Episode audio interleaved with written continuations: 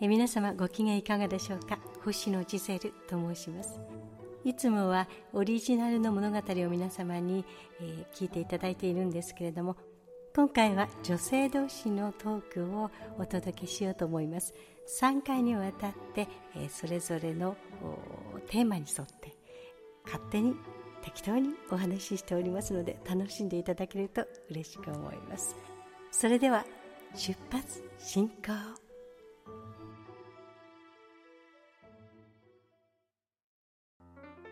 え皆様ご機嫌いかがでしょうか？星野ジゼルと申します。いつもはジゼルはオリジナルの物語を書いてそれを声にして皆様と楽しみたいなと思ってお届けしているんですけれども今回は3つのテーマに沿ってゲストをお招きしてお話を展開しております。これは3回目なんですけれどもゲストとして3度目お迎えしているのはここだです。ここださんです。ここださんと第1回目が会津道、ね、道。日本のその道を極めてますよね。華道茶道とかね、うん、その道を極めてますがで、えー、それが1回目相づち道。2回目がニュアンス道。そして今回3回目がねお姉さん道です、うんこれはね私たちは、ね、一押しだ。一押しです、うん、ぜひともね皆様と考えていきたい、うん、これからの世の中増やしていきたい。増やしていきたい。これで統一していこう。いろいろねこう女性っていうのは変化をしていくときに名前がね、変わりますよね、で女のお嬢ちゃんみたいなまあ言わないちっちゃい子なんか私たちはまだね、えー、小さい子をねお子様をね、えー、3歳4歳の子さんを呼ぶときにねお嬢ちゃんはどうしたの？とママはどこ？なんてそういうふうに声かけして女の子？みたいなね、うん、えー、まあ、幼児っていうのもとか赤ちゃんっていう時代もありますがこう女女子としていうねこうなんとなく性別が分かれてキャラクターが出来上がってくるときに女の子？なんてね言ったりしますでしょ、うん、うん、でその後女子学生じゃないけども高校生とかさ、うん、中学生とかね、うんまあ、そういった学生の時代を超えて、はい、でちょっと大人になった時に、うん、まあ、女子大生を超えたあたりからですよね、うん、なんかお姉さんってお姉さん的な始まるよね、うん、うん、そうそうそう。学生終わるとお姉さんだね。お姉さんでしょ、うん、お天気伝える人もお姉さんですね。ですね。うん、うんね、で多分男性にもね同じような、まあ、言い方の変化があるんだと思うんですけれども、うん、で私たちは一応女子としてこう体感できるね経験してきたこともあってお姉さんからこう考えたらねなんとなく間抜かして、まあ、お母さんとかあるんでしょうけれども、うん、おばさんになりやすいんだよ。ね、うん、もう30超えて、結構ねえーってまだまだ30、ね、前後でも、うん、ことによったら小さな子からしたらおばさんって呼ばれる可能性はあるので、うん、その20代後半から30代後半ぐらいまでの10年間というのは、うん、そのおばさん恐怖症になるんですよ。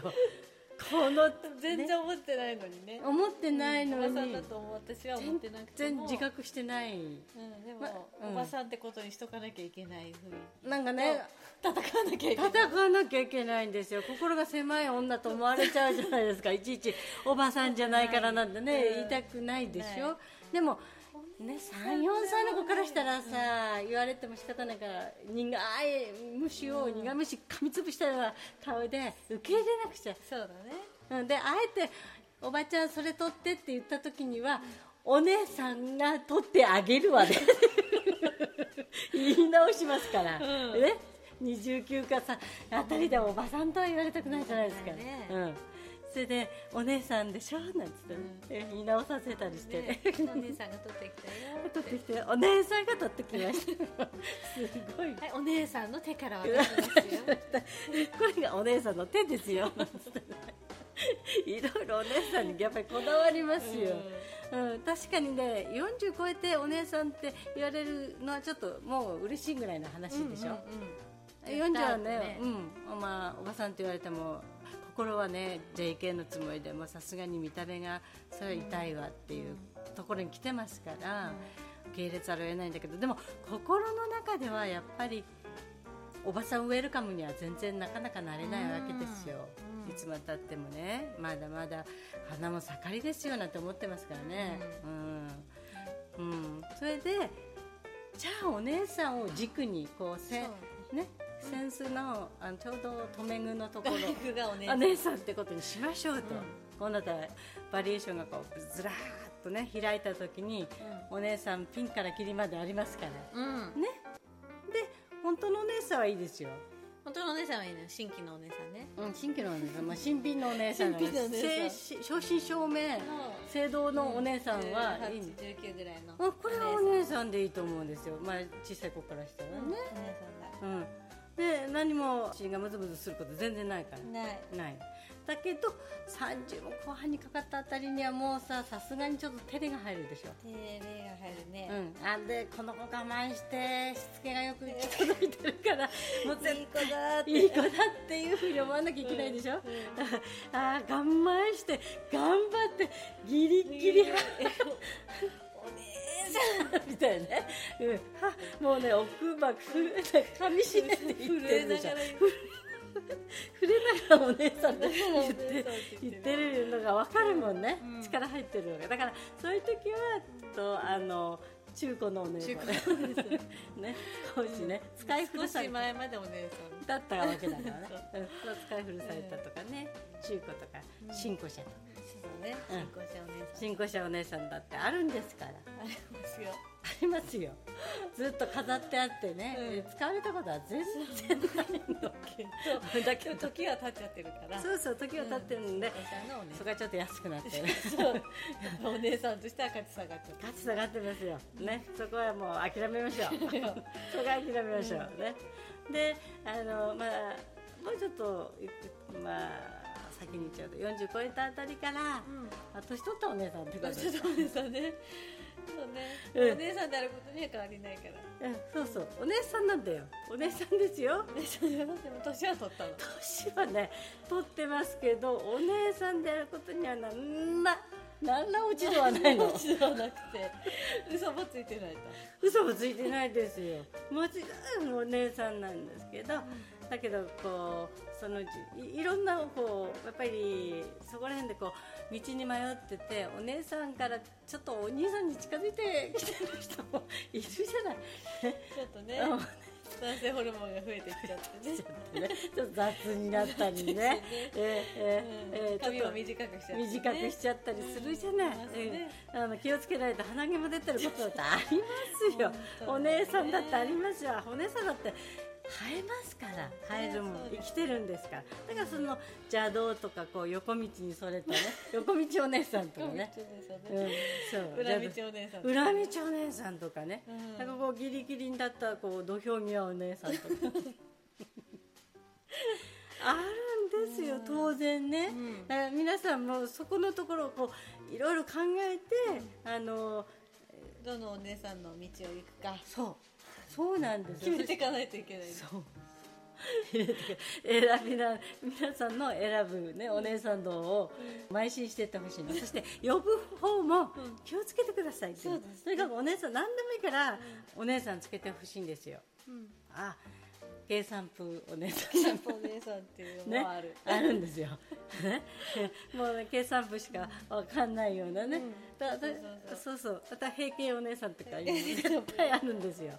でお姉さんですよ、お姉さんは間違いない。ね。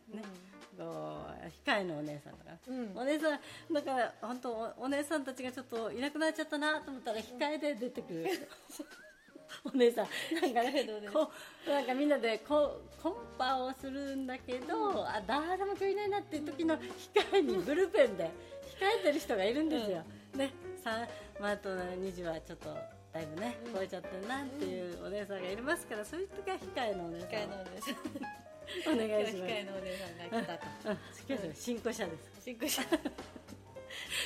ぜひともそういった気遣いをね、お姉さんにしてほしいんですよ。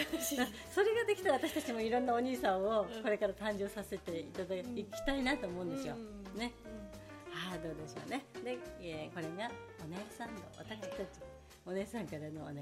お願いお願いになっちゃった お願いお姉さんですから。お願いお姉さんです えだからね計算部お姉さんであの組合員募集もしてます。よ。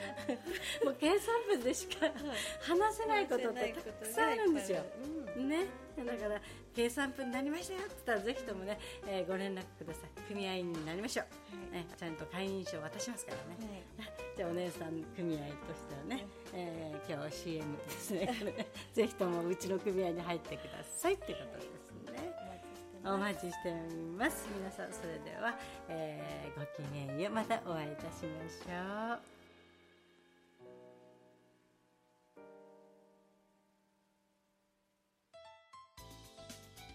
いかがでしたか？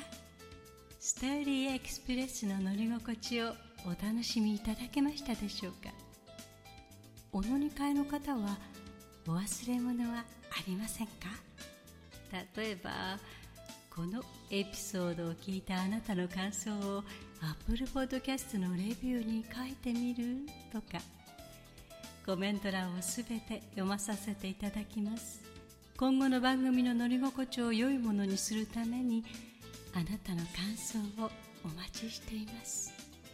Spotify でお聞きの方は番組フォローをお忘れなく。ポチッとフォローするだけで番組のサポートにつながりますのでご協力お願いいたします。それでは次の生き物語の旅でまたお会いいたしましょう。ご案内は星野ジゼルでした。